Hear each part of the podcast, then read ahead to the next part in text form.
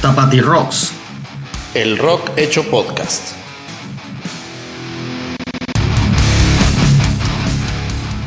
Hablemos de rock entre amigos y cervezas. ¿Qué tal amigos? Bienvenidos a su sexta edición de Tapati Rocks, el rock hecho podcast. Su servidor, el rock and roll, les da la mayor, la mejor, les da la bienvenida. Gracias por acompañarnos en el sexto capítulo. Eh, pues hoy me acompaña otra vez, como cada semana. Le agradezco mucho que así sea. El Feto. Gracias, Feto, por acompañarme. ¿Cómo estás? Hola, muy bien, bienvenidos a todos. Y también me acompaña el Cebollas, que también nos ha acompañado cada semana. Y que esta no es la excepción. Y allí está. ¿Qué onda, Cebollas? ¿Cómo andas? ¿Qué tal? ¿Qué tal? ¿Cómo están todos? El día de hoy, el tema que vamos a, a, a tratar es- son estos personajes, esta- estos artistas que han pertenecido a dos, a, a dos bandas, a dos grupos musicales y que hayan tenido pues, cierto éxito dentro de estas, de estas dos este, bandas. No sé si alguno de los dos quiera como platicar un poquito al respecto de cómo, cómo dimos. ¿Quién sugirió este tema, por cierto?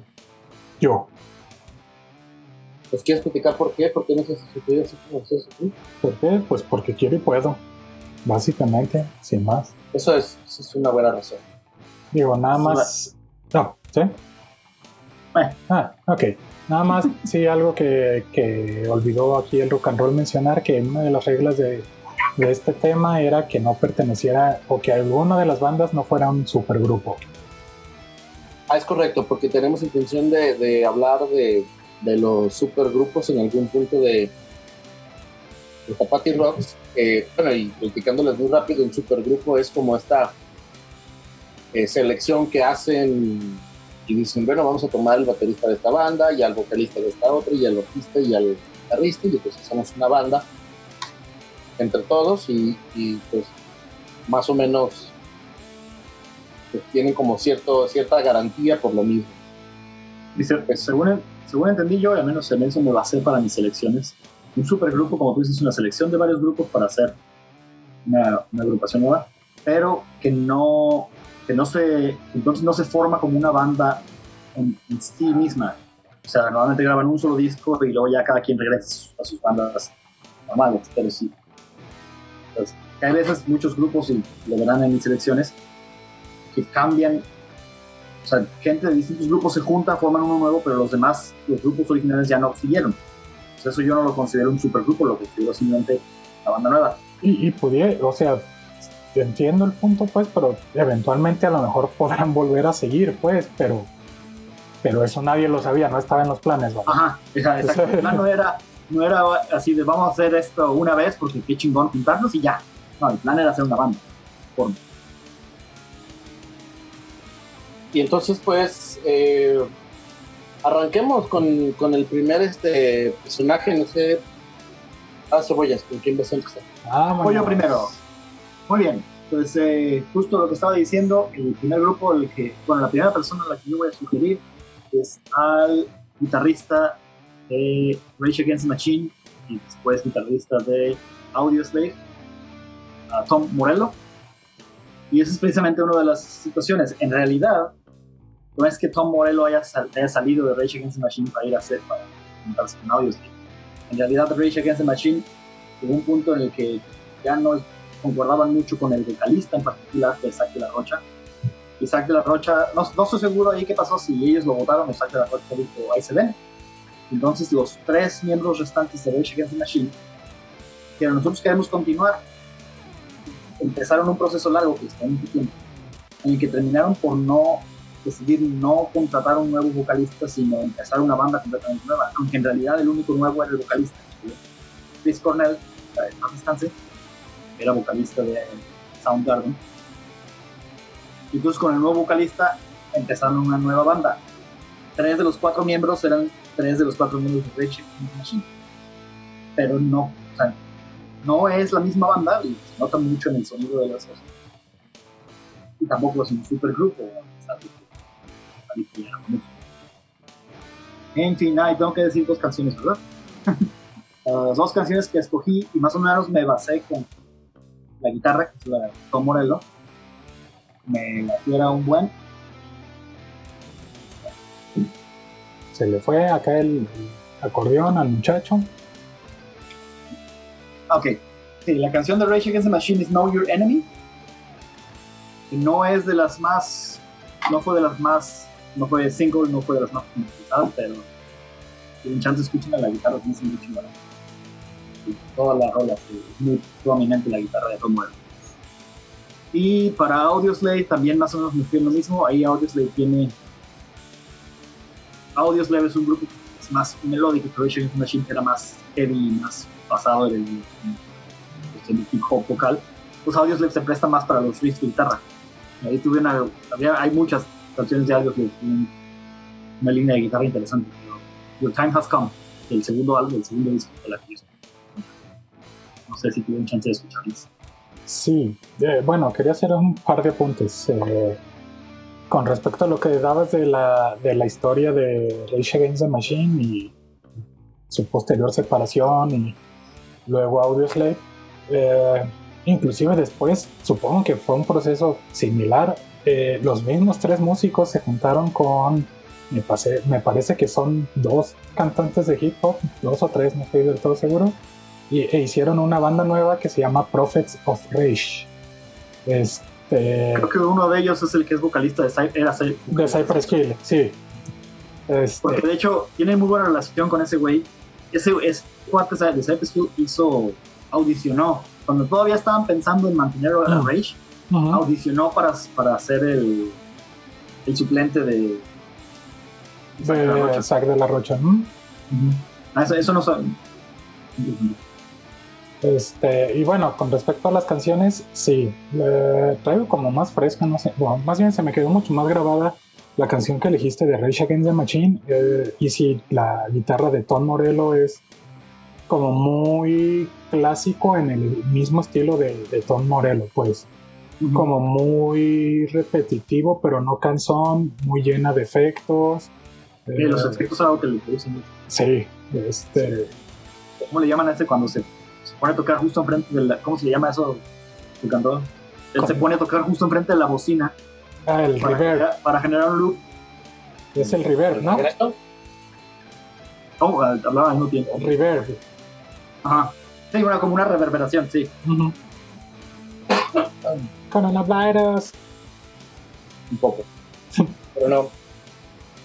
Este, ¿dónde, ¿dónde tuvo más éxito? Uh, yo creo que en Range Against the Machine. No sé, yo creo que comercialmente Audioslave fue.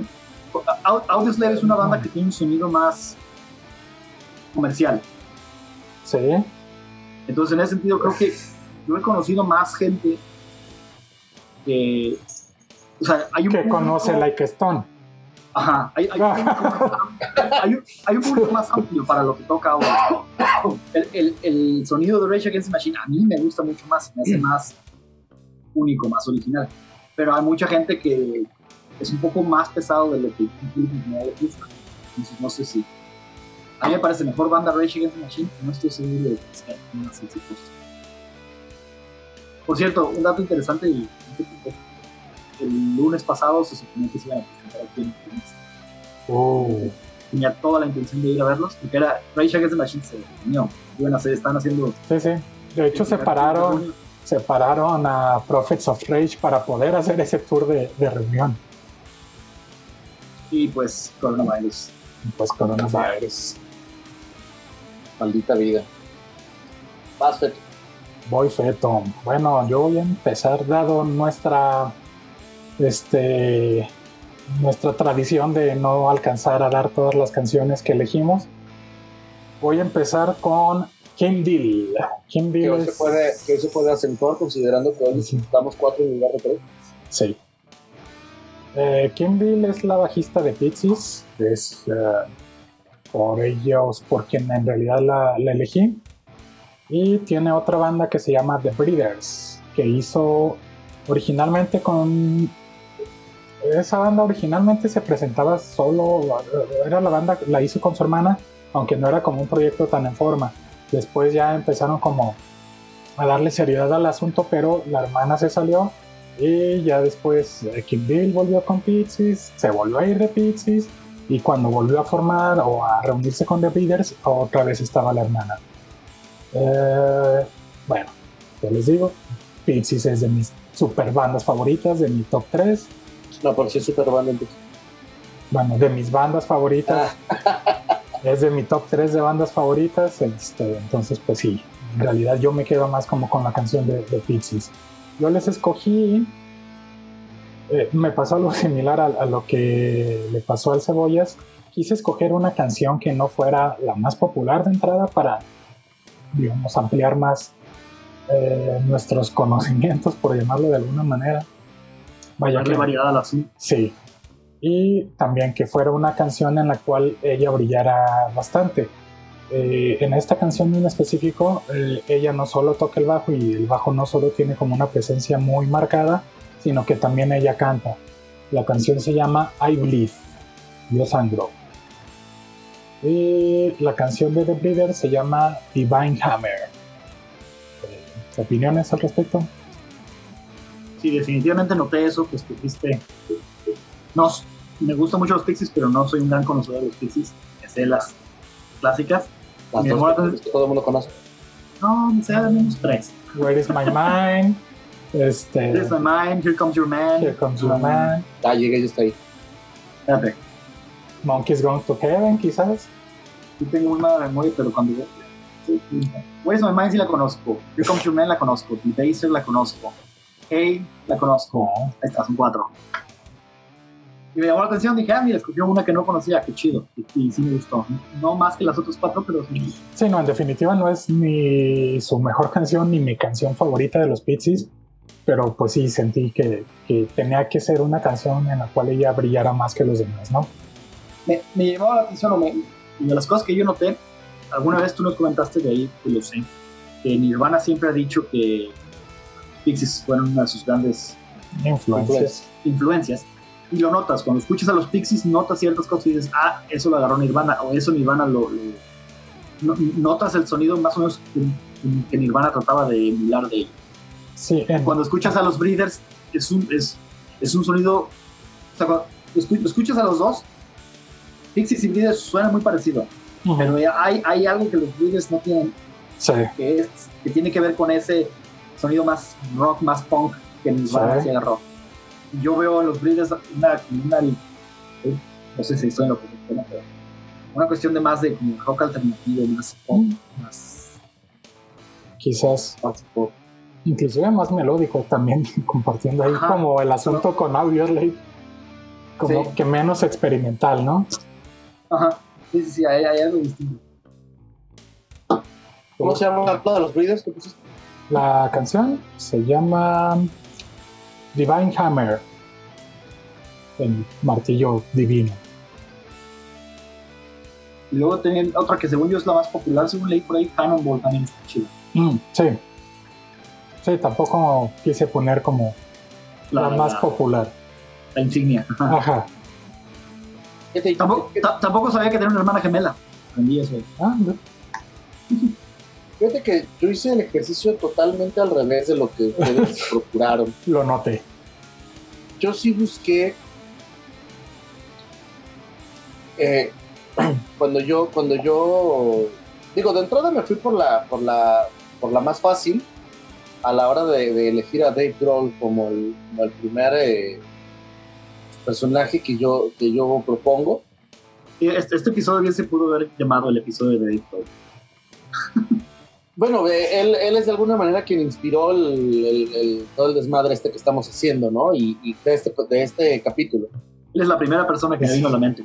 Por supuesto, Sí. la primera persona que nos vino a cualquiera de nosotros a la mente. Ajá. Pero entonces, eh, bueno, suceden dos cosas. Una, yo creo que Smells Like Teen Spirit sí es, al menos para muchos de nosotros, la canción insignia de Nirvana. Pero además, la batería de esa canción es muy particular, es muy. pues Siendo Dave Grohl quien tocaba la batería en Nirvana, eh, pues sí, sí, sí era como la, la selección natural, diría Darwin. No. Era como lo que yo, eh, por eso la, la elegí, ¿no? Hace mucho que no platico con ese güey, no sé qué diría. El, el pato este, ¿no? Que Sí. usaba capa y sombrero morado. morado. Un antifaz morado, sí. Eh, ya en, en Foo Fighters, yo sí elegí la canción que a mí más me gustó de Foo Fighters. Porque me da la impresión, es decir, yo iba a decir, bueno, si elegí en Nirvana la canción en donde se nota más la batería, donde la batería es más fuerte, es más potente, es más Estruendoso. Entonces en Foo Fighters vamos, vamos buscando en donde eh, Dave Grohl también sea lo más preponderante de, de la banda. Pero es que la verdad, te lo digo, o sea, yo creo que en Foo Fighters, Foo Fighters es Dave Dave Grohl, pues, como que tiene a, estas personas que le ayudan a, a tocar otros instrumentitos, pero él es el que hace, él es, él es el mandamás. Entonces, pues elegí mi canción favorita, ¿no? Y, les traje Hero de, de Foo Fighters. Sí, sí, sí, cuando lo estaba escuchando fue eso justo lo que pensé. Estaba oyendo Teen Spirit, que tenía mucho que no lo oía. Y sí, justo eso, decir, ah, mira, la batería es realmente la que manda en esta canción. La que te va marcando todos los momentos de la canción. Y luego escuchas a My a Hero de los Foo Fighters y te das cuenta de, ah, que quita la batería pinta aquí. Ya, pero ya, hasta donde entiendo, Dave Grohl toca la batería en estudio, pero no en concierto, ¿What? en Foo Fighters. Bueno, digo, yo sí, ah, no sé, siento que Foo Fighter ya no voy a hacer anotaciones sobre Smell la Teen Spirit porque opino igual que ustedes, pero sí en Fighters creo que sí hay bastantes en las cuales él se preocupa eh, porque brille mucho su voz y en otras tantas también porque brille mucho su guitarra, que es, un- es la guitarra rítmica, pues. Eh, y lo que decía el rock and roll sobre, sobre que es él y otros gru- eh, músicos de respaldo, yo no creo que sea tan así, al grado de que justo me sorprende que a estas alturas de la carrera de Foo Fighters no haya habido ya un choque de egos entre él y, el baterista Taylor Hawkins. Eh, porque es raro, pero es también un baterista que le gusta mucho estar como como siempre al frente eh, en imagen, pues no, obviamente no ponen la batería al frente en los conciertos, pues, pero sí eh, es como el que más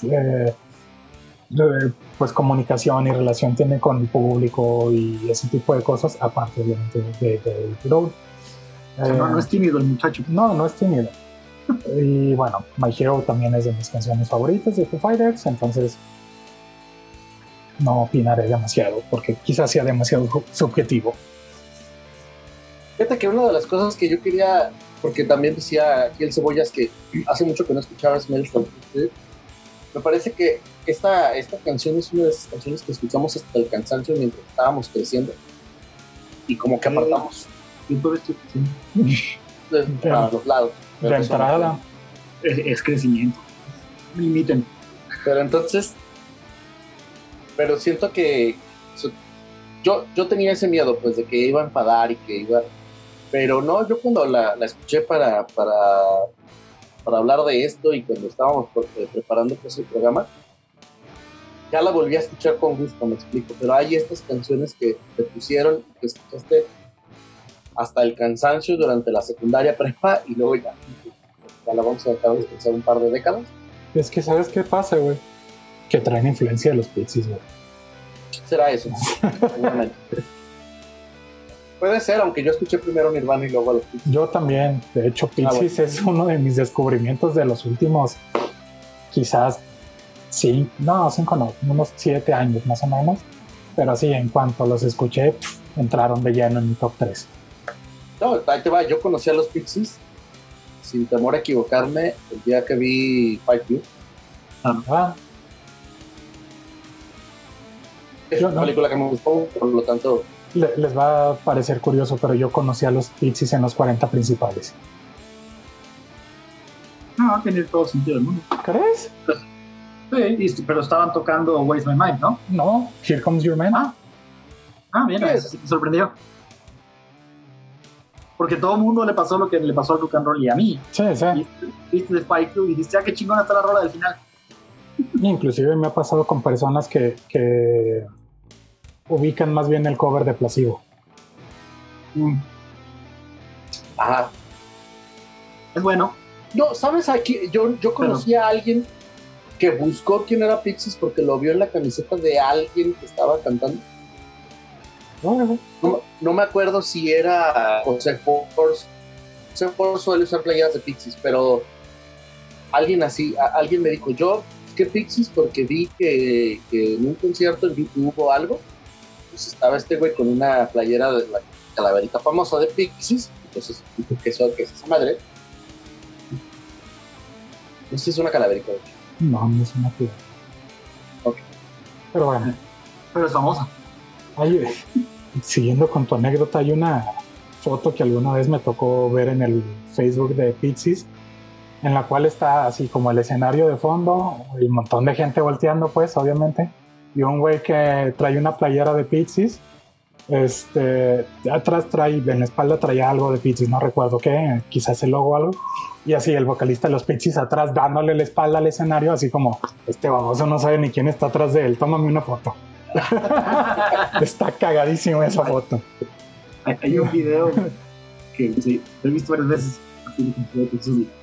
Donde hay una morra que trae, está usando la playera con el, la portada del inútero Ajá. eh, de Nirvana. Entonces llega un vato con ella y le pone el celular, le pone, no sé si le pone Come As You Are o una rola de Nirvana, ¿no? Cuál era. Le dice, hey, ¿te gusta esta banda? Y la hace, no, quítame esa pinche música fea, ¿quiénes son esos güeyes?" No mamar. No, vale. Bueno, Sí, creo que nos ha desviamos un pasado, ha pasado, yo he visto, por ejemplo, en, en talk shows eh, gringos, que de repente le preguntan a los de Metallica, que, ¿qué opinas de este rollo de que la gente dice camisetas? Y de repente dice, pues es gente que, gente que no sabe ninguno de nuestros discos, pero salen a la calle con su playera de Metallica, Como las Kardashian. tal vez. En fin, digo yo, Sí, Pues, no, ah, vas, ah, no, sí. Ah, ¿no? Sí. No, sí, sí vas. vas. Conectando el, el- el Rage Against the Machine, que fue el primero que mencioné. Estaba, cuando estaba leyendo un poco acerca de Rage Against the Machine, mencionaban ellos la anécdota de que cuando por fin encontraron a Chris Cornell en una entrevista, a un Morello decía que le preguntaban, bueno, ¿y ustedes son una nueva banda o son Rage Against the Machine con un no?" Y dijo, no, no, somos una, buen- somos una nueva banda, estamos tratando de hacer algo así como un Led Zeppelin 2.0. ¿no? Y eso me llamó la atención. Y yo, la segunda que escogí es el Jimmy Page por Led Zeppelin y antes de Led Zeppelin estuvo los Yardbirds. Tengo que admitir que yo antes de esto, de, de prepararme para este tema, no sabía yo nada de los Yardbirds. Bueno, sabía dos cosas, pero no conocía nada de eso. Pero a través de haber leído ese, ese, ese Do- comentario, Dos cosas, que había estado Jimmy Page y que había estado Eric Clapton. exacto, que sabía de los, de los Yardbirds. Esas son las cosas de los Yardbirds. Ah, ¿Te estabas preparando? me fue el rollo. Ah, sí. Entonces me fui me puse a leer. Le pregunté al cuarto miembro de la banda, al cuarto miembro del pop. "Oye, ¿Quiénes son los Yardbirds? Y está interesante la historia y cómo sucedió. Y al final de cuentas, lo que es comparable es que básicamente Jimmy Page, al final de los Yardbirds, que pasaron muchas iteraciones muchos cambios, eran él y un montón de músicos que terminaron por simplemente cambiar de nombre hacia Led Zeppelin cancelaron los Yardbirds y hicieron Led Zeppelin. Pero básicamente es la misma alineación del final de los Yardbirds, que no es para nada la alineación del principio de los Yardbirds, todos los originales ya no estaban. Entonces me, me llamó mucho la atención. La canción que de los Yardbirds es. Se llama Happenings 10 Years Time Ago. Hay tres canciones. Esto, está otro. ¿Cómo se llama el otro músico famoso? Que antes dice que es famoso, no lo conocía. ¿De quién? De los Yardbirds. Peck. Ah, Jeff Beck. Jeff Beck. No, no, lo- no lo ubicaba. Digo, este, lo que leí, todo el mundo me dice, ah, Jeff Beck es una piola. Una piola. Está bien parada. Pues según entiendo, solamente hubo, solamente hay tres canciones que grabaron en estudio o grabaron en vivo, pero están grabadas de los Yardbirds, en las que tocan Beck y toca Page. Y dos, tres, eh, dos, tres reviews que leí en, en internet dicen que esa, esa, ese breve periodo en que los Yardbirds estuvieron a los dos era considerado por muchos de los críticos como la mejor banda de rock de los 60 por tres meses que duraron. Entonces, esa, esta es una de esas canciones, la que yo escogí. Está interesante, tiene. ¿Cuál estoy diciendo? Alguna pasada que no sé, pero a mí me, el sonido me suena mucho al estilo de los Doors, acá un estilo también sombrío, medio. De los 60. Sí, pero la verdad es que los 60 fueron una, década, una década en la cual se experimentó muchísimo, pues. Eso, eso es lo que me quería decir. Eso me lleva a la siguiente canción. La otra es la de Led Zeppelin. Ahí sí que más o menos me fui por el lado de rock and roll. Hay tantas rolas de Led Zeppelin que me gustan, que son tan chingadas, que escogí una y me van a subir esta. Esa voy a escoger. Y escogí The Rover de Led Zeppelin. La de los Jarvis que puse salió en 1960. y- Pues ni tan por mi lado, porque hubieras puesto Stairway to Heaven, si hubieras Tal vez. En 1966 salió de los Jarvis. Según ciertos críticos es reconocida como uno de los mejores momentos del rock de los 60. Y, la, y The Rover salió en 1975. Y eso, me, eso me hace un chingón de esa etapa del, de oro del rock. En 10 años escucho las dos canciones que tienen básicamente músicos similares. Ah, bueno, son- la diferencia de música es tan radical Sí. es- me hace mucho gracia. Un detalle interesante es uh, John Paul Jones, ah, que de hecho tocó el bajo para Cindy Jarvis. Ah, mira. Él fue el que la grabó, no era miembro de la banda todavía, Era, era de estudio. pero él fue el que grabó en estudio el bajo. Ah, Chévere. Genial. Regreso, Muy bien. te regreso con ustedes al estudio. Hasta aquí mi reporte, Joaquín. Eh, voy, Feto. Dándole un poquito de celeridad aquí al asunto. Yo, la segunda persona que escogí eh, se llama Corey Taylor.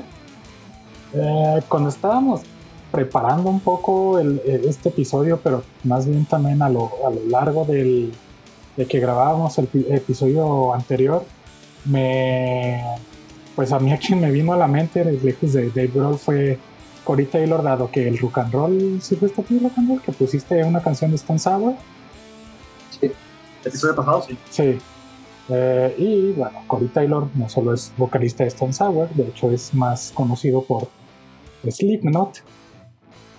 Y a mí es un caso que me llama muchísimo la atención porque a pesar de ser bandas contemporáneas, a diferencia de The Yardbirds y, y Led Zeppelin, eh, bueno, sí hay una diferencia, eh, vaya, que más bien son como bandas que sí van como a la par.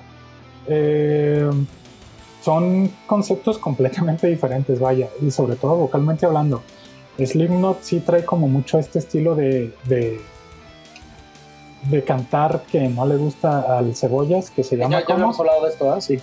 que se llama como, un par de capítulos. este gritos metal le llamo. Y Stone Sour eh, es mucho más tranquilo, más melódico. Mucho más melódico. Sí, y, y el hecho de que él pueda como hacer eh, Ambas cosas. ambas cosas, pues sí, más bien como que pueda darle esos matices a, a su voz me hace muy interesante.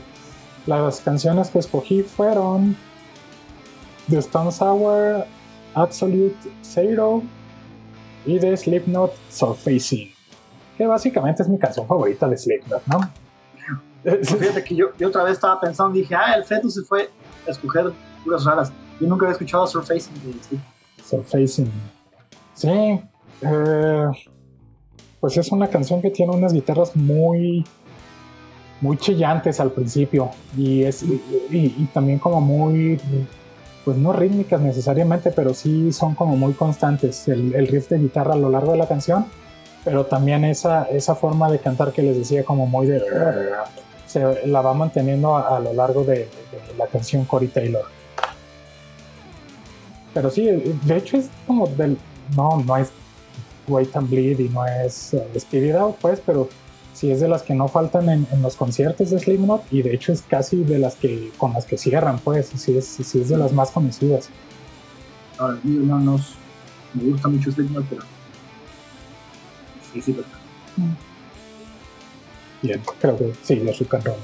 Pues ya eh, terminando, eh, la- el, el segundo personaje que yo elegí es David Scott Mustaine, conocido como Dave Mustaine, que fue eh, parte de la alineación original de Metallica y que ahora pues está en Megadeth.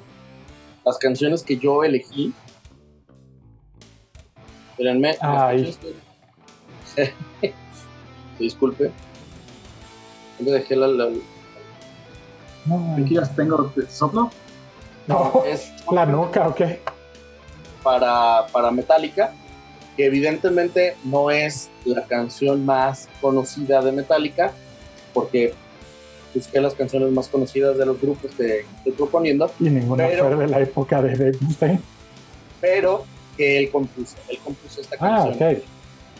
Y eh, Symphony of Destruction de Megadeth, que sí es la canción más, bueno, que yo más ubico de Megadeth. Sí, sí, Sí, es la más conocida. más conocida. Yo tengo una duda. Esta. ¿Mustaine alguna vez grabó algo con Metallica? O... Sí, Y Ajá. esa canción, no, pero sí tiene, según yo, dos o tres discos con Metallica. creo que tiene dos álbumes. Pensaba que había estado Metallica antes de que le hiciera. La idea que yo tenía en la cabeza es que había estado con Metallica, se, se hacían famosos, y luego, se- luego lo corrieron a la chingada, y luego ya Metallica la hizo. No, no estoy- no sabía. No, sí, sí, sí grabó con ellos. No aprende cosas nuevas todos los días. No, tú júntate con la gente que sabe, pues. Sí es. Por eso. Y, y según yo salió mal de Metallica, ¿no? Sí. No se quieren entre ellos. sal- sal- no, o, o sea, no se querían en realidad, porque en la primera etapa de Tapati Rocks, yo me acuerdo que ya habíamos tocado este tema. Eh, hay un concierto, Obviamente Yo no me acuerdo. hay un concierto que se llama The Big Four, eh, que se juntan las cuatro bandas del thrash metal, Trash. eh, Megadeth, eh, Metallica, Slayer y Anthrax y Anthrax. Y en ese concierto, en una canción, se juntan las cuatro bandas en el escenario a tocar a My Evil de, de Metallica. Y bueno, se saludan muy efusivamente los de Metallica y de Mustaine. Entonces, supongo yo que limaron las perezas, pues. Eh, O pero- bebieron mucho whisky. o bebieron mucho whisky. Un día se juntaron, se limpiaron las lágrimas con billetes de 100 dólares. Dijeron, ya, todo bien, todo bien, chido. pero sí, creo que ya se quieren de nuevo. Ok. Es bien por ellos. La próxima semana, el próximo lunes, vamos a estar hablando de Two Hit Wonders. Ah, significa eso? vamos a, a lanzarnos a nosotros mismos un reto. Ninguno de los tres sabemos qué banda nos va a tocar. Y es una banda que tiene un One Hit Wonder. Y estamos, eh, vamos a tener la responsabilidad de buscar una segunda rola que nos guste de ellos. Evidentemente no que haya pegado, no, no sería un One Hit Wonder. Pero una segunda rola que nos guste, una segunda canción de, de estas bandas conocidas por ser One Hit Wonder. Eh, nosotros ya eh, decidimos que, bueno, creo que lo decidí yo solo, pero no importa. ya no me acuerdo del orden. ¿Cómo, ¿Cómo les dije que iba a ser? Creo que el Cebollas le iba a decir al Feto, ajá. el Feto me iba a decir a mí y yo le digo al Cebollas, ¿no? Entonces, este, ¿quién quiere empezar para decir su... Yo solo algo antes de continuar. Aparte, nos vamos a ni- autoimponer otra canción, otro Ah, claro. ¿Sí? Vamos a, el próximo lunes vamos a hablar de dos bandas One Hit Wonder, pero una nos va a ser impuesta y la otra va a ser pues, nuestra propia gente y además tenemos como toda esta semana para pensarlo. Entonces, este, si quieres empezar cebollas, diciéndole al Pepe cuál. Sí, a ver, antes de, de decirle cuál, yo sí quería, a lo mejor no como regla, pero sería interesante buscar. De repente hay bandas de las que yo estaba investigando, tienen su One Hit Wonder y tienen una segunda canción que más o menos pegó, nada que ver con la primera, por la fama probablemente. Sería chido rascarle un poquito a las que nadie conoce. Sacar algo, uh, si, si existe algo bueno de esas cosas. En fin, entonces al feto Ay, yo nomás, yo conocí a esta banda por una canción. No sabía que era Mira, Hit ya, ya agarré mi, mi no, este, blog de notas para apuntarla. ¿eh?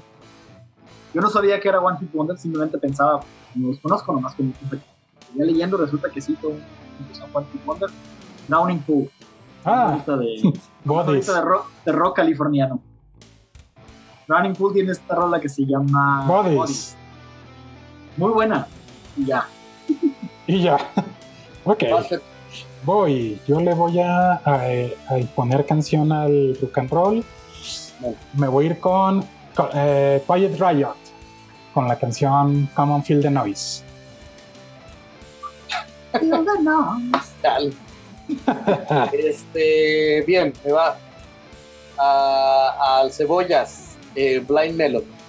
Ja, Alright, ok. ok. buena, buena, buena. Muy bien, muy bien. Yo sigo Esto- cantando la vía. Ah, está, está interesante. muy bien, muy bien. Y, y para los que nos escuchan, hola Lola. No, no, no, sin dar Oye. nombres. Ahora vamos a tener que saludar a todos. si me reclaman. Saludos, Esther. Sí, saludos a este. Ya, ya. ¿Quién, quién te, Hola. quién te reclama y saluda a ella y ya? Bueno, la, la- la gente que nos escucha pueden comentar en redes sociales, donde sea, si, si quieren escuchar de alguna One Hit Wonder, igual tenemos chance. Sí, los incluimos, por supuesto que sí. Coméntenlo en redes sociales. Pero que nos manden el One Hit Wonder y la canción desconocida que quieren que toquemos. Sí, claro. Digo, no vamos a tocar nada porque no sabemos tocar más que el rock and roll, las- la guitarra más o menos. Tocar el tema. Ah, el ukulele. la puerta a veces, pero Solo a y veces. no lo vamos a tocar por efectos, por, por razones de copyright, como ya hemos explicado antes, pero sí, este, díganos de qué rola quieren que hablemos.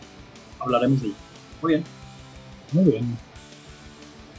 Pues esto ha sido un, un verdadero honor para mí compartir los micrófonos con ustedes.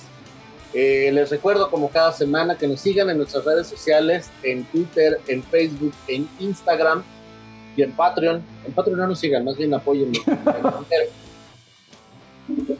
eh, Tapati, iba a dar el mío, ¿eh?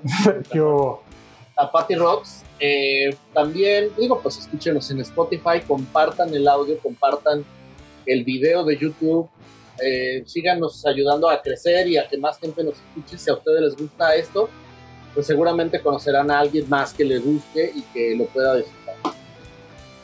Pues creo que no hace falta agregar nada más. Ha sido un bonito programa, me gustó. Gracias por escucharnos y hasta la próxima. Pues, si te gustó, y nos empate. nos vemos. Denos, denos su dinero. Ah, no.